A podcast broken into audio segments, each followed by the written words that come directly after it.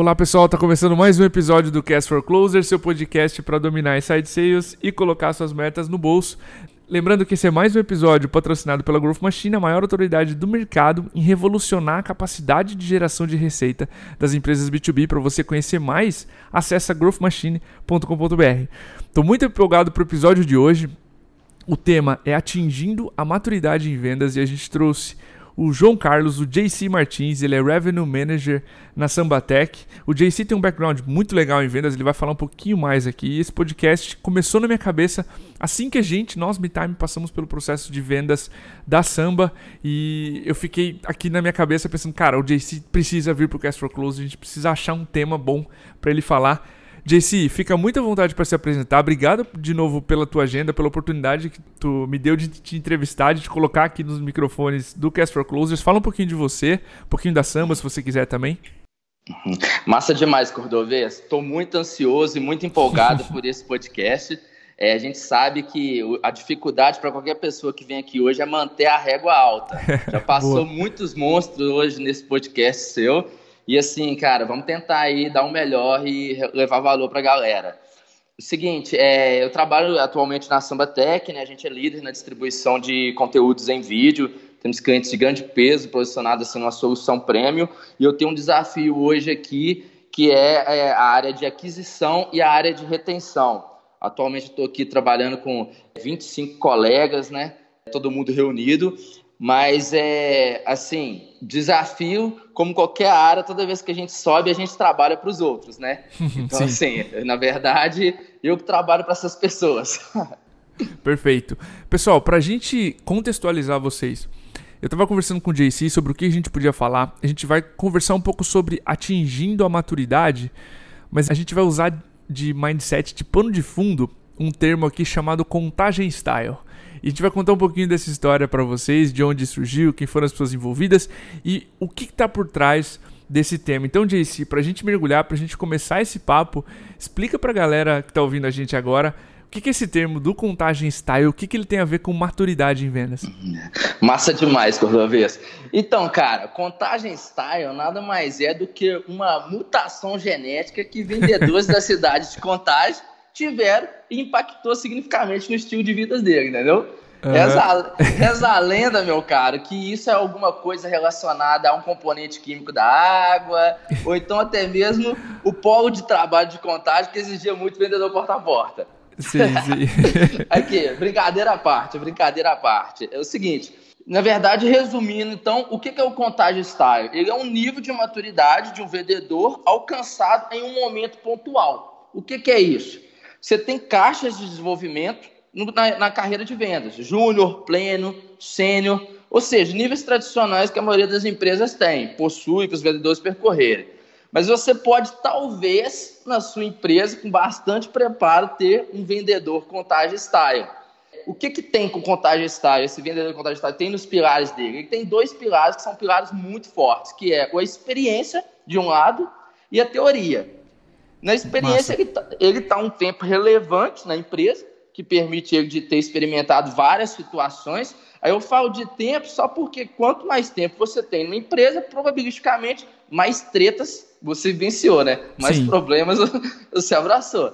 E do outro lado, na parte da teoria, aí eu não me limito somente à bibliografia comercial dos frameworks de venda, né? O Bunt, o GPCT, o Spincelli, o MedPicker.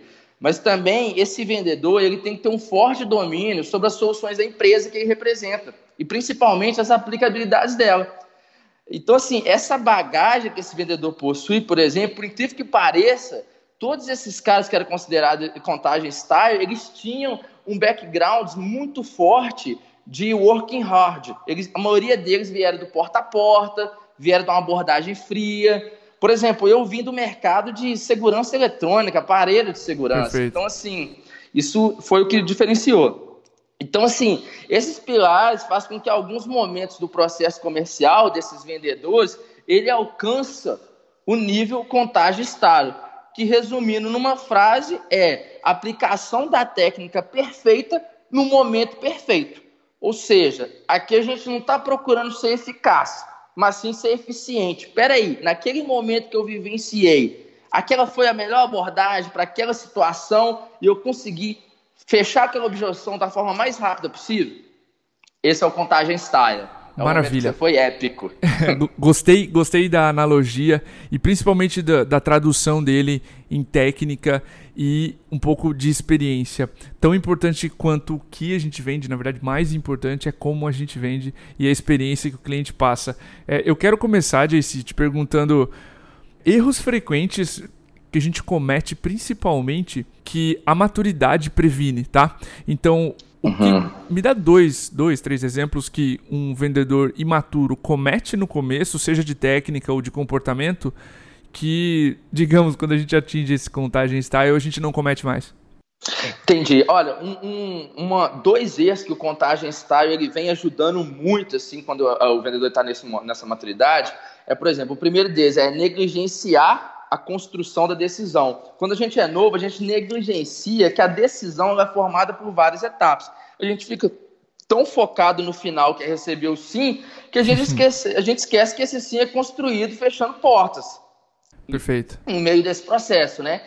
E um outro ponto fundamental também é que o vendedor, quando ele, tá no, ele é júnior ainda, ele está muito novo, ele confunde processo com speech. E, cara, essa é clássica. Eu queria muito que alguém tivesse me dado essa dica antes, porque processo é etapas que você precisa passar e a gente treina muitas vezes o processo com roleplay. E nesse momento que a gente está treinando o, o Rap Júnior no roleplay, a gente fala algumas formas para ele que ele deveria falar, algumas expressões que ele pode usar, só que ele fica muito preocupado em falar a frase e não colher o resultado que aquela frase, que aquela frase viria. Por exemplo, fulano, você acredita que a Sambatec é a parceira ideal para o seu projeto? Aí ele recebe aquele sim seco. Sim. E nada, assim, não mostrou realmente a confiança, o ponto, entendeu? Agora, se ele tivesse amarrado no processo de, cara, eu preciso fechar a porta da confiança, entendeu? Quais são as frases que eu posso usar aqui para poder chegar nesse nível de confiança e credibilidade que a porta da confiança está fechada, entendeu? No caso do pontagem style, ajuda isso. Maravilha. Eu quero mergulhar naquele primeiro ponto que tu mencionou, que é negligenciar a decisão. Muitas vezes a gente encontra aqui, pô, Diego, quando eu vejo, a minha venda para lá no final.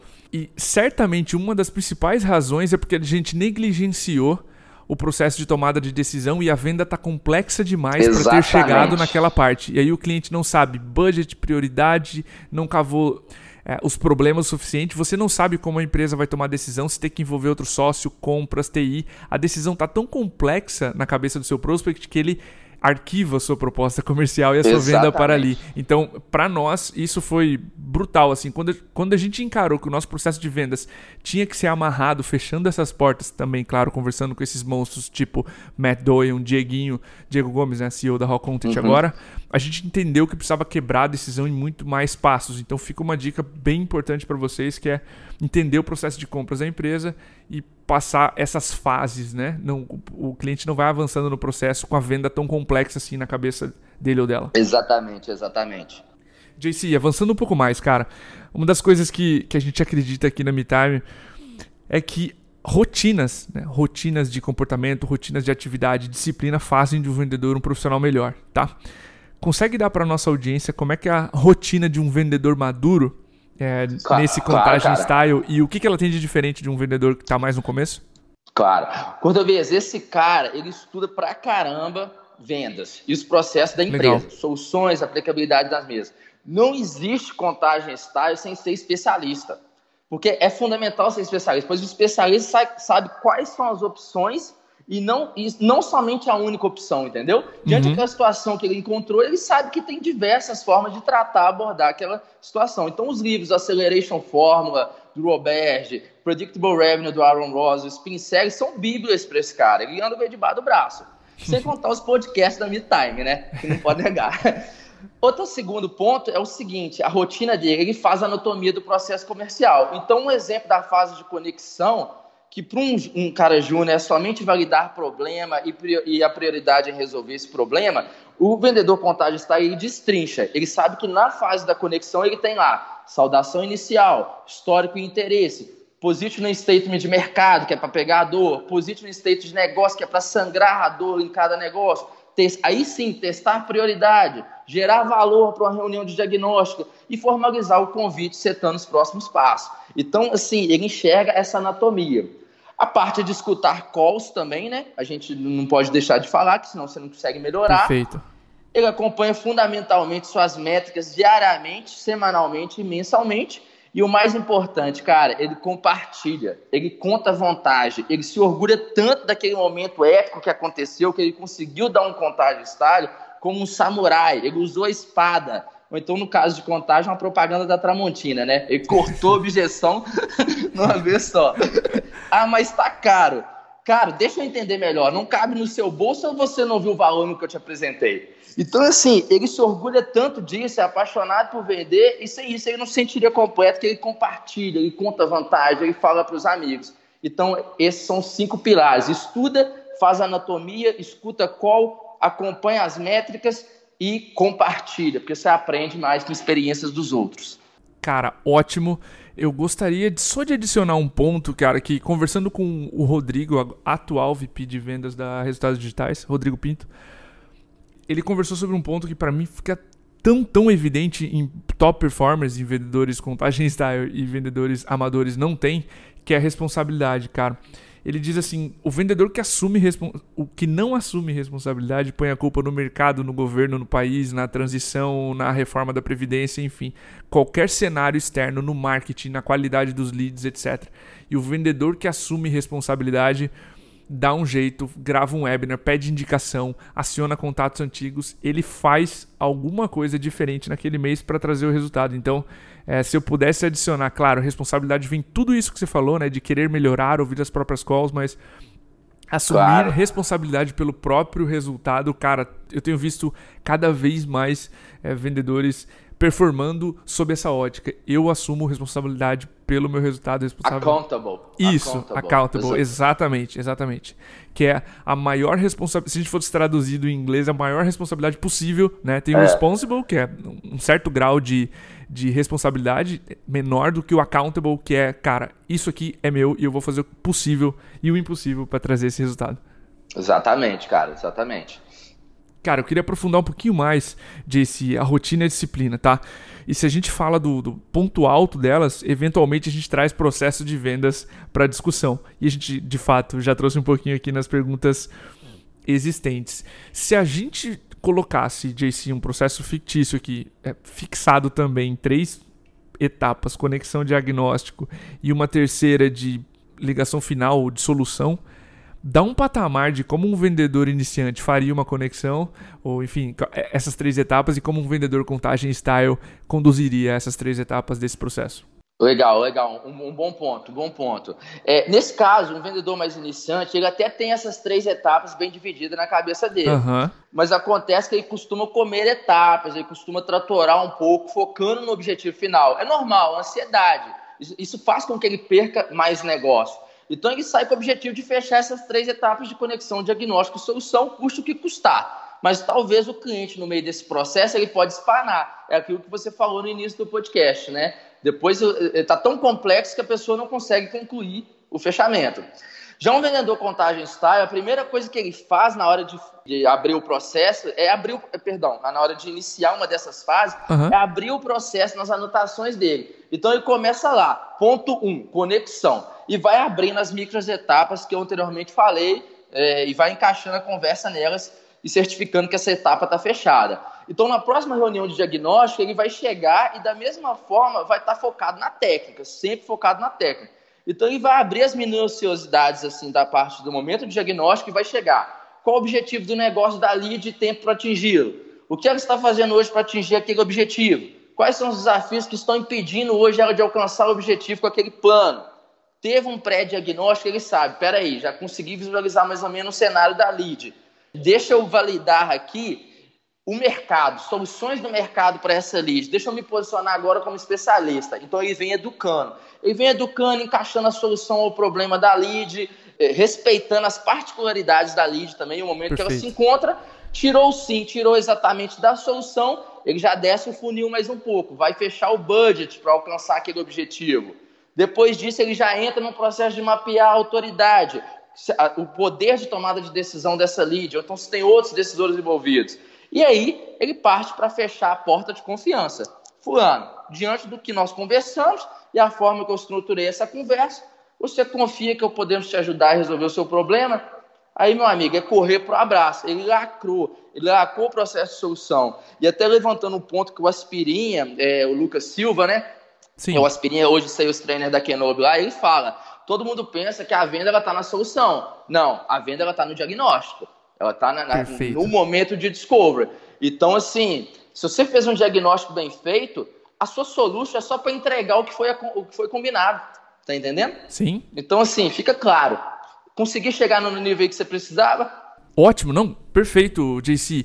Uma das coisas que eu estava pensando aqui, cara, tu mencionou várias metodologias de PCT, Spin Selling, Bunch. E quando as pessoas perguntam qual é melhor, normalmente eu trago o que, que você sente mais à vontade fazendo. E por que disso? Porque o vendedor precisa estar à vontade para cavar problemas. Não é instintivo para o vendedor contestar. Você já fez isso antes? O que, que você está fazendo de diferente para crescer três vezes? O vendedor está educado infelizmente, a ser amigo do prospect, a Exatamente. não contestar. E isso dói fazer. Então, eu acho que o primeiro ponto de escolher essas metodologias é sim estar à vontade com elas, mas ótimo ponto que tu trouxe, a venda está no sim, diagnóstico. Você tem que falar do elefante na sala, né? Puxar tudo que está embaixo do tapete, tudo que é feio. É, tô exatamente. Per tô perdendo você. Tem algo aqui que você não quer ver? Difícil perguntar, precisa estar muito é à vontade para trazer. Tem que estar muito à vontade, tem que estar muito seguro também que no seu papel de, cara, estou aqui para te ajudar, estou aqui para ter uma visão de fora que você não tem. E só para complementar, Cordovez, eu Por peguei favor, uma parte muito interessante. É, época, nessa época não era nem na Rock, não. Eu trabalhava com venda de segurança porta a porta e ninguém conseguia vender para uma, uma oficina mecânica, sistema de, de, de, de eletrônica. E aí eu fui lá entender, realmente a oficina dele era de carros mais velhos, entendeu? Assim, não tinha muita atração na parte da, assim, do risco da perda material. Perfeito. Só que o ponto de venda para esse cara foi o seguinte, no risco moral.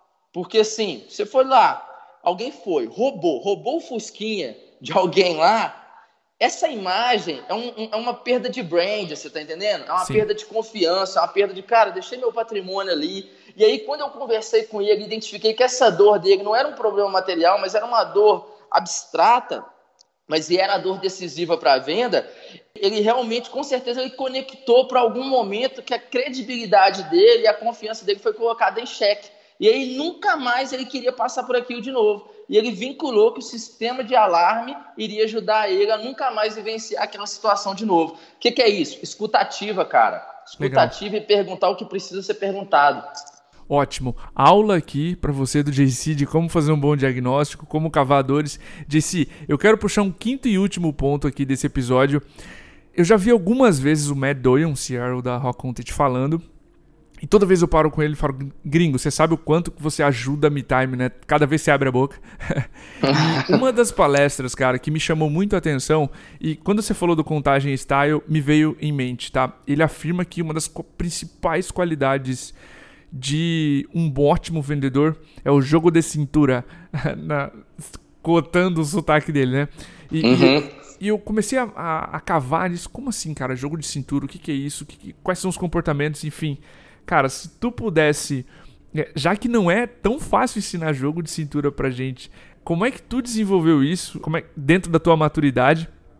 Que dicas tu daria pra audiência nesse aspecto que ele também traz como um grande contribuidor de sucesso aí?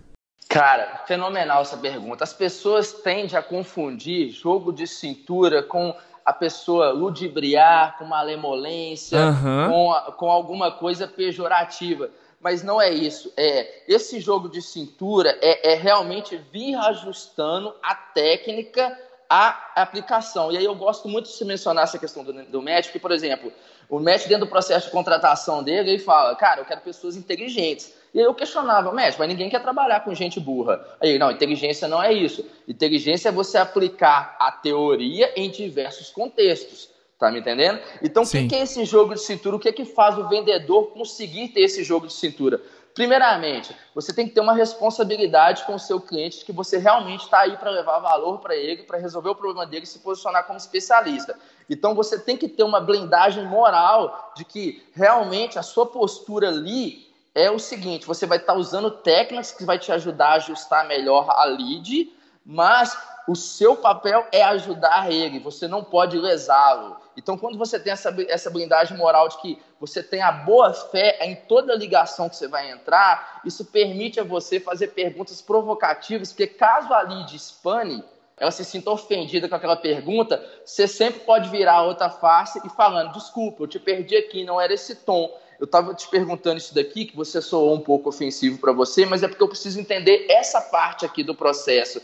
E isso, Perfeito. você só vai conseguir ter essa, como eu posso dizer, essa força para fazer perguntas difíceis se você tiver certeza do mindset que você tem, que é você nasceu para ser um bom consultor e ajudar as pessoas a alcançar os seus resultados. Boa fé, cara.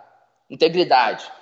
Putz, conversando com o Matt no podcast que ele é, foi entrevistado aqui sobre a diferenças de se conduzir uma operação de vendas no Brasil e nos Estados Unidos, ele mencionou algo que tu trouxe aqui, que é essa confiança e energia para saber que você está ligando para dar uma boa notícia. Ele disse: Diego, o rap no Brasil está acostumado a ligar quase pedindo desculpas. Pedindo desculpa, exatamente. Você tem um ótimo produto, vocês têm um excelente know-how em vendas, vocês fazem muito melhor que os gringos e vocês ligam com uma postura de pedir desculpas. Talvez pelo histórico de telemarketing que se tem no Brasil, mas o vendedor de inside sales no Brasil liga quase pedindo desculpas. Eu falo para os vendedores aqui da, da Rock, vocês estão ligando para dar boas notícias. Então, sorriso, energia, é um pouco dessa confiança que você comentou da blindagem moral. Isso. Isso vai te dar tranquilidade para navegar pela venda, ajustar o discurso e ter a certeza que você está ali para ajudar. É isso? Exatamente, exatamente, cara. A blindagem moral de que você realmente não precisa ludibriar ninguém para fazer uma boa venda. Você está ali usando as técnicas para desgargalar o processo e ajudar ele a chegar no resultado que ele quer. Só que ele não é capaz disso, por isso que ele procura especialista, que é você, que deveria se posicionar dessa forma. Legal, tem para fechar, tem um exemplo que eu sempre lembro, que é do Marco Roberge, que ele diz o seguinte: beleza, a gente diz que ser consultivo é ser como um médico, né? Ouvir e fazer boas Excelente. perguntas e fazer um bom diagnóstico. Só que o médico ele tem um segundo comportamento que a gente normalmente não associa ao vendedor consultivo e que precisa, que é apontar maus comportamentos. Quando você está com o compromisso de ajudar, você diz, do mesmo, da mesma forma que o médico te diz, para de consumir açúcar, porque isso Exatamente. vai fazer mal para você. Você, vendedor, que uma vez que conquista posicionamento e autoridade, você tem o compromisso de dizer para com esse comportamento que isso vai fazer mal para sua empresa. Então, o ser consultivo que a gente traz aqui também, esse jogo de cintura, não é só ouvir e ter escutativa, é apontar maus comportamentos. Você só consegue fazer Exatamente. isso com confiança, tendo a certeza que você está ali para ajudar. Massa. E esse foi um excelente exemplo, né? Porque eu até passo isso na instrução para os meus, os meus liderados aqui que é o seguinte, cara, você, quando toda vez que alguém chegar, quer saber o preço de cara e você não consegue formular esse preço sem informações fundamentais, você faz essa analogia do médico e você fala, por que, que quando você chega pedindo um medicamento ele não te passa? Porque ele é responsável com o resultado que aquilo vai gerar. E aí, essa analogia vai fazer com que essa pessoa se conecte com o momento que ela já vivenciou e ela vai entender que você não quer passar não porque você não quer, não porque você acha que isso vai ser ruim para a venda, mas porque você é responsável pelo resultado dele e você não quer que, se você estivesse vendendo arma, ele desse um tiro no pé. Perfeito. Entendeu? Com certeza, com certeza. Esse exemplo é, é, é muito forte. JC, cara, eu só tenho a te agradecer pela participação. Voou o tempo aqui do episódio, as minhas dúvidas que eu tinha para tirar contigo. Cara, muito obrigado novamente. Tenho certeza que a audiência aprendeu demais com esse episódio. E fica aí, cara, a abertura aqui para tu dar teu abraço, enfim, deixar teus contatos de repente para quem quiser tirar dúvidas, conversar contigo no LinkedIn, enfim, fica à vontade. Que isso, cara, eu que agradeço. Eu espero mesmo que assim eu tenha conseguido manter o, o nível alto assim. É muito pouco tempo, né, para a gente explorar, mas é bom que permite que a gente volte mais vezes. A Midtime ela tá voando, tá mandando bem demais. E obviamente eu queria mandar um abraço assim para todos os meus colegas, não somente meus líderes, mas por exemplo, esse pessoal da Rock, o pessoal da Sambatec aqui também, que são pessoas que vão me estressando no dia a dia, no processo comercial, a gente vai debatendo, e isso que faz com que a gente melhore. Então hoje o profissional que eu me tornei hoje foi graças a todas essas pessoas que passaram pela minha vida. E aí eu reforço a questão do background, que é, o background do vendedor vai fazer também com que ele seja especialista em outros assuntos de forma melhor. E isso, vai, obviamente, vai facilitar e viabilizar a venda. Então, eu queria mandar um abraço para todo mundo mesmo. Quem tiver interesse pode me adicionar no LinkedIn, é JC Martins, e a gente bate um papo depois. Obrigadão, viu? Maravilha, pessoal. É isso aí. Até o próximo episódio. Um grande abraço.